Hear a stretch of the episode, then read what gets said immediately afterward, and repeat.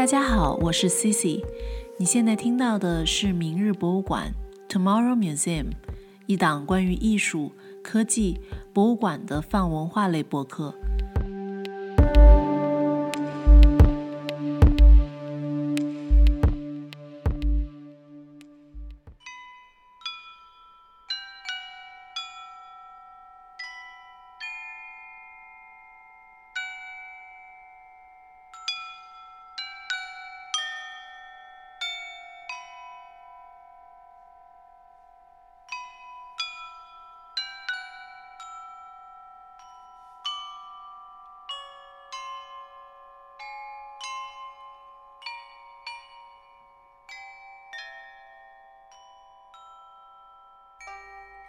大家好，我是 Cici，大家过年好。这一期是龙年的第一期节目，内容当然是和博物馆里的龙有关系。我在一个大雪天，可以说是暴雪天气的情况下去参观了位于河南郑州的河南省博物院。在雪天里步行去博物馆，以为路上会没有什么人，但是街上、博物馆中都充满了人群，路边小吃也是络绎不绝。有赠糕和糖葫芦、烤红薯，在雪天里吃这样热腾腾的东西，周围白雪皑皑，烟气直吹云天，真是件绝美的体验。哈气、云气、热气介入天际，产生了交流。那话不多说，让我们直接进入博物馆吧。河南博物院是属于中国的为数不多的几座博物院之一。中国有很多的博物馆。但是能称得上博物院的，最开始只有故宫博物院、南京博物院和河南博物院。后来，如沈阳故宫也更名为了博物院，包括西安博物院等。其中，河南博物院由于藏品多来自于历史比较悠久的夏商周时期，从而奠定了其很高的文化和历史价值，对于探究华夏民族的传统和根源有很大的贡献。很多的国宝级藏品都有出借至外馆的经历，包括大家可能耳熟能详的镇馆之宝连鹤方壶、妇好萧尊、贾湖骨笛、王孙告编钟等。去年二零二三年在上海博物馆看到的“宅兹中国”河南夏商周三代文明展，就是与河南博物院联合呈现的“何以中国”系列的展览之一。在节目的片头，你可能听到了一段熟悉的音乐。如果你看过《哈利波特》，你知道那是《哈利波特》中的主题曲《海德薇变奏曲》，而你目前听到的这个版本，却是河南博物院的华夏古乐团的一段改编演奏。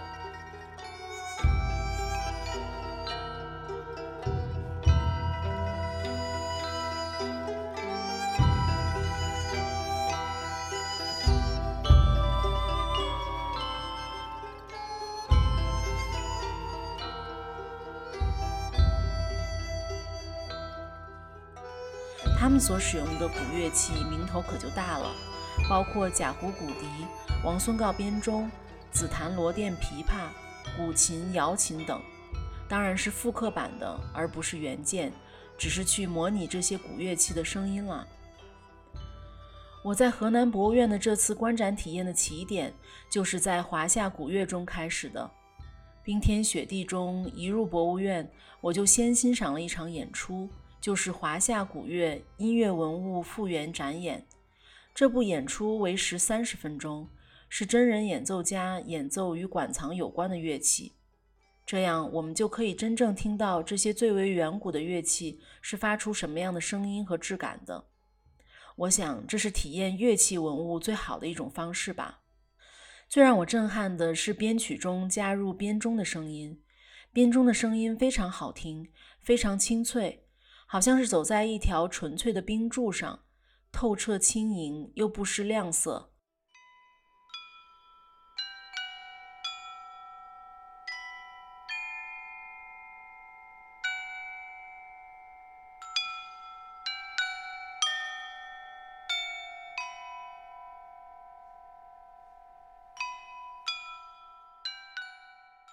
而贾湖骨笛的音质非常悠扬和有穿透力。确实感觉像是来自远古的声音，它是鹤类动物的骨头制成的，这种来自八千多年前的乐器，仿佛能让人想象，在一个荒野中，这样的笛声传至飘向很远的地方，让各个村落的人们都引起共鸣。刚才说到，骨笛是由鹤类动物的齿骨锯取两端关节钻孔而成，其中部等距钻有七个小孔。七孔骨笛可吹奏出完整的下灰调七声音阶。贾湖遗址自此也被称作是中华音乐文明之源。贾湖骨笛是迄今为止在中国发现的最早、保存最为完整的管乐器，也被誉为中华第一笛。与世界上同时期遗存的管乐器相比，最为完整丰富，音乐性也最好。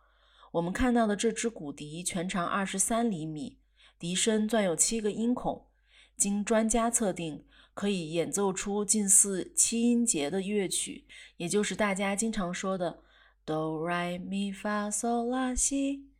我在这场音乐会中深有体会，音乐似乎是唤醒心灵记忆的通道。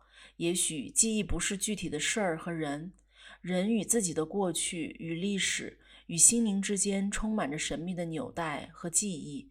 很多视觉化的东西会褪色、腐坏、消散。而音乐中的音色和旋律，可能就是连接于其间亘古不变的一个因素。其实，在华夏古乐团的演奏中，也有很多曲目都少不了琵琶的演奏。这时也让我想到了位于日本奈良的正仓院博物馆。奈良的正仓院及奈良国立美术馆，是日本在八世纪中叶所建的一所珍藏皇家宝物的仓库，一直保留至今。正仓院共收藏文物九千余件，其中有数百件盛唐时期从中国漂洋过海到达日本的艺术珍品。因为在唐朝的丝绸之路，我们与国外的交流达到了一个顶峰，其中绝大部分都是世上仅存的唐代孤品。说到乐器，在正仓院有一件很著名的唐代乐器孤品，就是紫檀罗甸五弦琵琶。据资料显示，它是盛唐时期唐玄宗和杨玉环共同赠送给日本圣武天皇的礼物。据考证，它也是当今世界上仅存的唐朝五弦完整实物。可能懂音乐的朋友知道，现在的琵琶多为四弦，而正仓院所藏的唐代琵琶却为五弦。琵琶是从印度经由丝绸之路传至中国的。传说中，龟兹人非常善于演奏琵琶，到了内陆就由当时的音乐家改造成了四弦，所以五弦琵琶已经很少被看见了。当然，这部正仓院收藏的琵琶本身就很精美绝伦，正面装饰有胡人骑在骆驼上弹奏琵琶的图像，还有鲜花和鸟类，仿佛是音乐带领至的天堂。背面装饰有鲜花、飞鸟、云纹。而在河南博物院的古乐展示厅，也可以看到一件类似的复刻版琵琶。正仓院可以瞥见比较全面的盛唐时期的文物，而且和河南博物院的华夏乐团相似，正仓院也时常贡献演出。他们的古乐团叫做太平乐府。那关于音乐说了这么多，确实是因为这场演出让我印象十分深刻，以至于后来在网上也陆续听了很多华夏古乐团的音乐。当然，在此也非常推荐华夏古乐团演奏的其他乐曲，比如他们的专辑《诗经》等，非常有意思，大家可以关注。那既然是寻龙，自然是要在文物和展品中去寻找龙和龙的故事。龙，人们从未见过龙。为什么从古至今，各个朝代、各个地域，人们都能够想象出龙的样子呢？而且是趋于相似的。世间本无龙，但充满了龙的传说。当然，龙是一种神兽，具有兽的野性、人的悟性和神的灵性。它也是中国的民族图腾，在民间，它就是一种精神寄托。在原始神话传说中。人类的始祖伏羲、女娲皆为人首龙身，这联系到我在河南博物院汉代馆中看到的一件文物——伏羲女娲画像砖。这个画像砖上图像单元分为两个部分，上下两个部分。上部分图像为射鸟图，图像中有一棵大树，树干弯曲，树上有鸟雀，或栖息于树枝，或飞翔于枝杈间。有一个猴子正在攀岩树枝，树下有一个人正弯着弓仰射树上的鸟雀和猴子。下部分是以伏羲女娲为主题的图像，最上方有一只熊，熊旁边蹲着一只单于。中间图像为人首蛇身的伏羲女娲，女娲居左，伏羲居右，头戴冠帽。他们的上身就像人形一样正面面对我们。而下身则为兽形，双足也呈兽爪状，两蛇尾下垂相交，又将一个龟蛇合体的玄武紧紧缠绕在一起，非常的神秘，也可以解读出很多故事。由于是画像砖，所以没有色泽，我们可能脑补的故事画面会比画像砖本身的画面更为丰富。从很多考古发现和文化中，都有对龙形象的解读。关于龙的原型。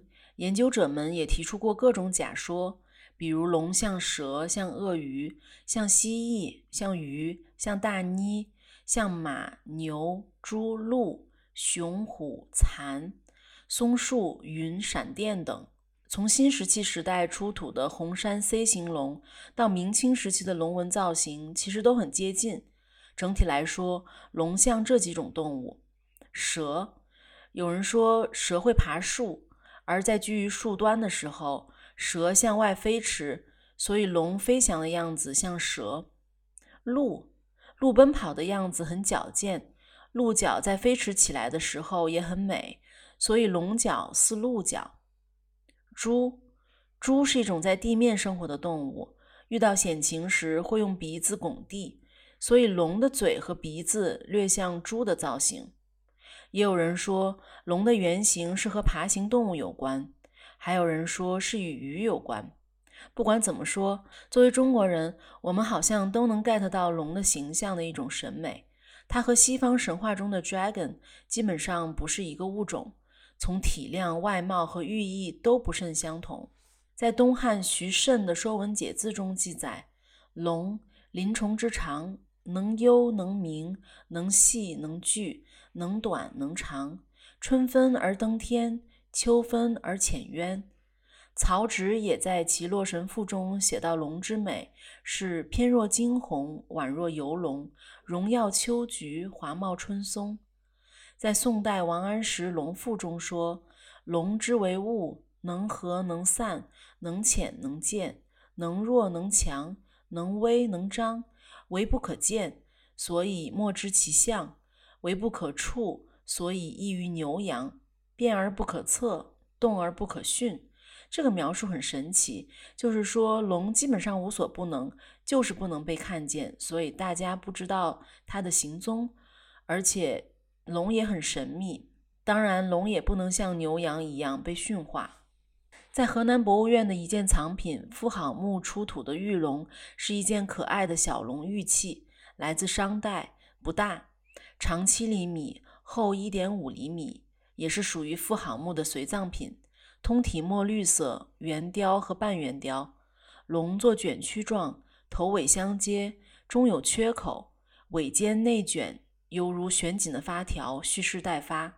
头上有对角，呈宝瓶状，细长眉，张口露齿，牙齿呈锯齿状，眼睛呈半球形。腹下有两短足。妇好皇后是商王武丁的妻子，也时常被称作是第一个女王。她可能没有像武则天那么有名，她也没有真正的称王，但是她确实是中国历史上第一个女将军。在妇好墓的随葬品中，也出现了很多龙的形象，很多属于妇好墓的龙都是呈现一种婉约柔和，但又不失庄严持重、英姿飒爽的美感。在《周易》中，也用乾卦对应苍龙七宿在一年四季中的星象位置，借苍龙七宿星象来比拟通往成功的人生路径。比如我们常听过的“群龙无首”“亢龙有悔”“飞龙在天”“见龙在田”“潜龙勿用”等，其实对应的就是乾卦中的不同的爻。龙的寓意有很多种，在河南博物院看到的“四神云气图”壁画来自西汉。出土于河南商丘永城汉墓，墓主人为西汉早期的梁国诸侯王刘买。刘买是梁孝王刘武的儿子，汉景帝的侄子。这也是现存中国目前所见时代最早、画面最大、级别最高、保存最为完整的壁画，所以也被称作是敦煌前的敦煌。画面主题是一条昂首卷身腾飞的巨龙，一只后拖长尾、展翅飞舞的朱雀神鸟，口衔鹿形龙角，尾接祥云。在巨龙下面是一只向上攀爬神树的白虎，脚踏云气。龙张着嘴巴吐舌，舌尖卷着一头怪兽。这幅壁画长五点一四米，宽三点二九米，整个面积大概在十六平方米左右。所以占据了一面墙的面积还是非常大的。壁画主题图案以朱砂红为底色，上面用白、黑、绿绘有青龙、白虎、朱雀、怪兽四种神禽，以及灵芝、花朵、云气纹等吉祥图案。图中的巨龙非常醒目，呈 S 型弯曲，占据整幅画面的中央。龙身长约七点五米，龙蛇卷住一只怪兽的尾部。龙身覆盖鳞纹，背生双翼，足踏云气，长枝花朵等。龙蛇卷住的怪兽是鸭嘴、长颈、鱼身，身负鱼鳞纹，背生羽翼。也有学者认为是《山海经》中的鱼腹，具有灵魂转化的美好寓意。下方的白虎前爪攀附在一颗仙山上，口中衔着一只花朵。上方朱雀的长嘴则擒住了龙首的一只长角，长长的雀尾上扬飘摆，四周边框也装饰有穿壁纹和云纹等。中国古代的青龙、白虎、朱雀等神兽，既表示空间方位，亦可保护生者免于灾害，死者免受鬼魅的侵扰，为人们心中的吉祥瑞兽。壁画以图绘神兽，象征了汉代人们想象中的天界；以仙山想象着仙人居住的仙境，表达了人们趋吉求福、渴望长生升仙的意愿。这幅壁画在视觉上非常震撼。当然，在河南博物院，从夏商周时期一直到明清时代的藏品，都有很多龙的踪迹。无论是青铜器、龙纹瓷器，还是其他的器物，都具有很高的审美价值和很有趣的故事。在这间博物馆，我还能感受到现在有很多不同的人群开始对文博和当地文化产生热情。看到很多小朋友都在问哪些文物是来自自己家乡的，还有很多人都加入了专业导览，小朋友们也听得很认真。在这样的大型博物馆，也多少还是有一些遗憾的。那就是很少有交互的体验，鲜少能看到除观看以外的一些额外的体验，当然演出除外。我看到很多的手动猜谜游戏的装置，包括翻转的纸质装置，都已经引起了大批观众的兴趣，说明观众还是很希望与博物馆的藏品有内在的交流。如果能够深层次的让观众和藏品建立联系，甚至产生具身的体验，确实是一个可以值得思考的问题。你有没有在家乡的博物馆看到什么和龙有关的文物和关于龙传说的故事呢？欢迎在评论区留言。今天是元宵节，也祝你龙年元宵节快乐。先别急着转台，片尾会继续播放华夏古乐团的《海瑟薇变奏曲》哦。